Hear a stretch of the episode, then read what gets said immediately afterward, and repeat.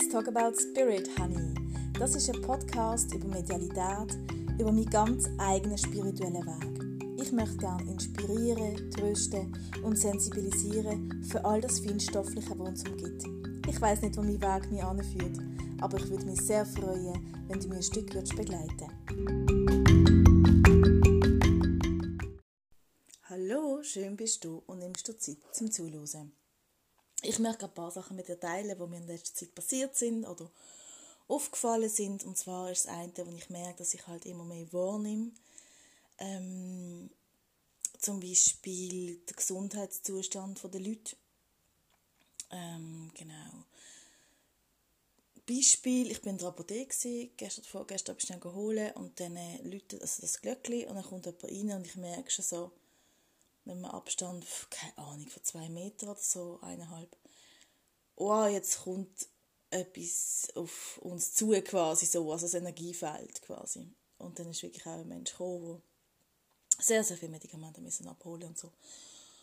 Und ähm, ich habe vor Jahren bis vor kurzem immer so gedacht auch, man muss sich schützen, man muss ähm, sich abgrenzen und die ganze Geschichte, um eben das nicht alles wahrnehmen. Der Punkt ist, ab einem gewissen Level, ich sage es jetzt einfach mal so, weil das auch meine Wahrheit ist, kannst du das nur begrenzt. Also du kannst nicht alles komplett ausblenden. Und man muss es auch nicht. Ich finde, man muss unterscheiden, eben ist man neu mit drin, wo es einem nicht gut tut, dann absolut, gerade auch von eben Disco-Kugeln machen, das heißt wirklich so Spiegel um sich herum vorstellen oder halt wirklich wie einen Mantel ums Energiefeld legen oder halt sich so vorstellen, mein Energiefeld ist zu, so, ja.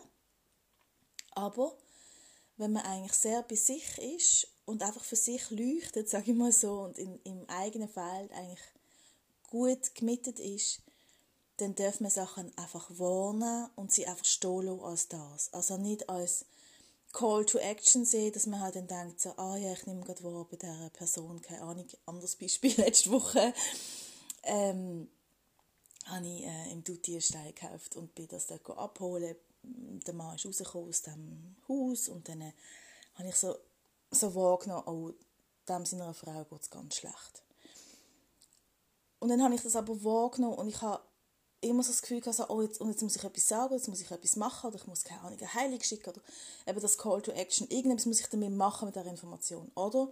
Ich muss, äh, oder ich muss etwas sagen, oder so. Nein, ich kann es einfach warnen und stehen lassen. Ohne Bewertung, ohne nichts, ich nehme es wahr, okay, ich habe es wahrgenommen. Und dann, wenn es sich nachher gibt im Gespräch, oder wenn jemand fragt, oder wenn das Gefühl ist, ah ja, ähm, jetzt muss ich wirklich etwas sagen oder etwas machen, ähm, und es nimmt extrem viel Stress weg, weil ähm, ich dann so gemerkt habe, ja, er hat ein rechtes Redebedürfnis gehabt, sonst Sachen erzählt und so. Und unter anderem eben auch, dass es seiner Frau sehr, sehr schlecht geht. Und ja, ich habe das in den ersten paar Minuten schon wahrgenommen. Und ja, ich habe es einfach nicht groß kommentiert. Und ich glaube, das muss man auch nicht. Und ich glaube, das ist das, was viele haben, dass man dann denkt, oh, jetzt kriege ich so Informationen, was mache ich denn damit? Oder es ist mir wie zu viel, ich muss mich zurückziehen, ich muss mich zurückziehen. Und ja, es ist einfach schade, wenn wir uns alle einfach zurückziehen. alle, die hochsensibel sind, alle, die mm, ja auch medial sind, die Sachen wahrnehmen, die vielleicht, ähm, ja, ich sage jetzt mal, 80% der Gesellschaft nicht wahrnimmt. Das ist jetzt irgendwie aus dem Buch eine Zahl. das ist nicht wissenschaftlich belegt. Ähm, ja, genau. Also bitte nicht einfach immer mehr zurückziehen und, und ähm, Menschenmassen meiden und so. Und ich habe das auch gemacht und natürlich bin ich jetzt auch nicht die Erste, die sich in eine Masse reinschmeißt oder wo irgendwie ein Konzert liebt mit 500 Menschen oder mehr. Ähm, ja, natürlich, das ist nicht mein Ding. Klar nicht. Das ist mir auch too much und ich merke, ich brauche sehr viel mehr Pausen. Also wenn ich viel mit mit grossen Gruppen arbeite und so, dann äh, muss ich auch mehr Rückzug haben. Also die Balance zwischen eben ins Rausgehen und für sich Zeit nehmen.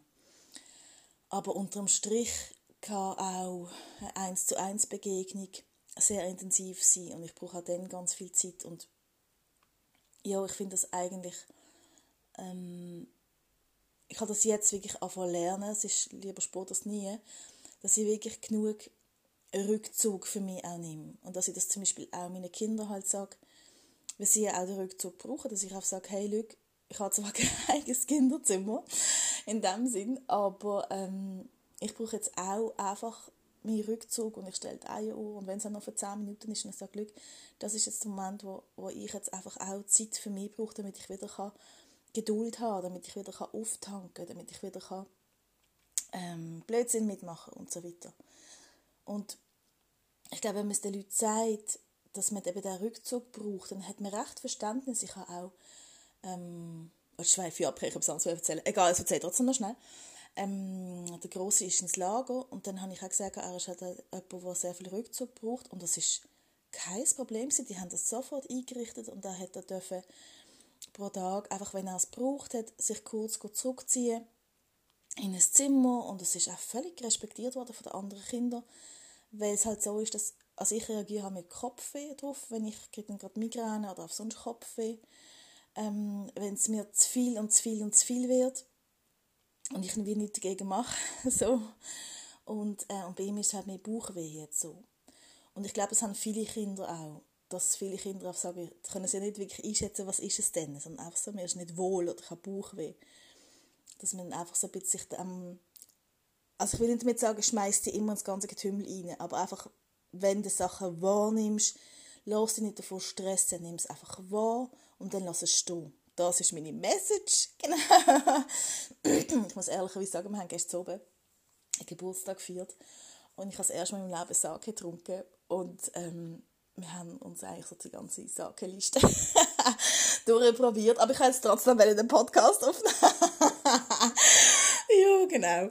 Okay, ähm, was ich auch noch erzählen wollte, ist, ähm, wir haben, ich, das tue ich nachher noch auf Insta ähm, die Tage, ähm, einen mega schönen neuen Mitbewohner, und zwar so einen riesen Amethyst. So einen halben Meter groß. Und das finde ich, das hilft mir enorm, wenn ich ähm, dort vorne dran liege. Kommt es mir vor, wie, das eine, wie wenn das ein Staubsauger war. Wenn ich merke, eben so vom Energiefeld, dass es mir so wie oben staut, wenn es mir zu viel wird. Ich weiß nicht, ob du das kennst. Und dann kann ich einfach vor der Amethyst anliegen, von Vermatteli. Und es braucht auch nicht lang, vielleicht so fünf bis zehn Minuten. Und ich habe das Gefühl, so, dann nimmt so alles weg, was nicht dienlich ist. Mega schön. Also das ist echt, ähm, habe ich mega, mega, mega Freude. Und was ich auch, ähm, ah genau, gerade gestern du das gesehen, während am Festli hat es ein paar Leute gehabt, die ich nicht kennt habe und so. Und dann ist das eine übliche Frage, so ein bisschen, ähm, ja, was schaffst denn du? Und oh, es ist für mich so schwierig zu sagen, hey, ich habe eine eigene Praxis, ich bin Medium und Coach und Heilerin, was ja eigentlich noch clever war, dass ich es sagen weil ich möchte in Sichtbarkeit gehen. Und es kommt halt immer so raus, so, zack, ich bin Dozentin. Was ja stimmt. Aber dann denke ich so, hm, hätte ich da, hätte ich da etwas anderes gesagt? Und dann äh, habe ich jetzt gestern wirklich, ist es mir wieder passiert, und dann habe ich gesagt, hey, ja, das bin ich, aber das bin ich nebenberuflich, weil im Hauptberuf wünsche ich wirklich mein, mein Herzensbusiness zu führen, mein, meine, ja, ähm, bin ich Medium und es ist voll nicht komisch angekommen. Ich habe zuerst gedacht, wenn ich so umstackele und so, dann kommt das schräg über, aber es ist irgendwie voll, es ist irgendwie voll gut gewesen. Ich habe gesagt, ja, und ich bin ein bisschen müde, um das zu sagen und so. Und ich weiß nicht, wie es euch geht. Also ich kenne, eben, ich kenne ein paar Leute, die, ja, weiß auch nicht. Sagst du, ich bin eine Schamanin, obwohl du bei der Spitex schaffst. Sagst du, ähm, ich bin Klangschale-Therapeut, obwohl du in einer Werbeagentur schaffst. Sagst, verstehst du so, oder? Man hat ja oft noch so einen Brötli-Job dran und welchen erwähnst zuerst? Und dann bin ich wirklich, das war mega spannend gewesen, weil die haben dann gesagt, ja, und ich bin Physiotherapeutin. Und als ich dann gefunden habe, ja, aber eigentlich bin ich Medium, hat sie gesagt, eigentlich bin ich Schamanin. das war eine mega schöne Begegnung. Und dann haben wir es eben davon gehabt und dann hat sie gesagt, ja, eigentlich ist es auch eine Entscheidung für, die ein Zeichen setzt. Oder wenn du sagst, Entschuldigung, ähm, wenn du sagst, hey, das bin ich, so, oder? Ich bin ein Medium, ich schaffe nicht nur als Medium, das bin ich, das lebe ich. Und ähm, ich bin eine Heilerin, so. Ähm, und dann haben wir so beide uns fest versprochen, obwohl wir uns wie gesagt nicht kennt haben, dass wir ab jetzt, wenn jemand uns fragt, was schaffst denn du? Ähm, genau, dass wir halt wirklich das sagen, wo wir wann umsetzen, wo wir wann schaffen. Und ich möchte es dir einfach auch ans Herz legen, dass wenn du halt ähm, nebendran noch etwas so auf kleiner Flamme köcheln lässt oder wachsen lässt, dass du halt dann sagst, ja, ich bin Kraniosakraltherapeutin und nicht, ich bin Buchhalterin oder so. Ähm, dass du halt wirklich das sagst, unabhängig vom Pensum, was noch dran ist, unabhängig von der finanziellen Einnahme, sondern einfach, was ist deine Priorität? So. Ja, das, das ist das, was ich, was ich ähm, gestern lang und breit diskutiert habe und ich habe wirklich gefunden, so, ich glaube, es gibt ganz viele, die mit dem hadern. Und dann hat sie auch noch so gesagt, haben wir so ein bisschen davon gehabt und so. Und ob ich seit klein auf medial bin und so. Und dann gesagt, ja klar, wie alle anderen auch. Und ähm, ja, natürlich habe ich es noch geschult und so. Aber wie gesagt, ich wollte es ja eigentlich schulen, weil ich es habe. Weil weg habe, weil ich so Angst hatte, weil ich so Mühe hatte, weil ich so gehadert habe. Und erst eigentlich während der Ausbildung habe ich das können so endlich annehmen und für mich integrieren. Und was sie so gefragt hat, ja, was ist denn so deine Aufgabe? Und ich dachte, eine davon ist sicher einfach die Angst wegnehmen die Angst wegnehmen von dieser geistigen Welt, die Angst wegnehmen von Verstorbenen, die sich zeigen, die Angst wegnehmen von den eigenen Fähigkeiten. Ja, das ist das, was ich in allererster Linie machen möchte. Und die Leute befähigen, dass sie wirklich leuchten, dass sie das innere Licht können so ausdehnen und so ausbreiten, dass sie leuchten und dass sie jeden Morgen aufstehen und dem nachgehen, was sie wirklich machen wollen und ihre Berufung leben und für das, wo sie gekommen sind. Genau. und jetzt kann ich nochmal eine Runde chillen. und ähm, wünsche dir einen wunderschönen Tag und bis gleich.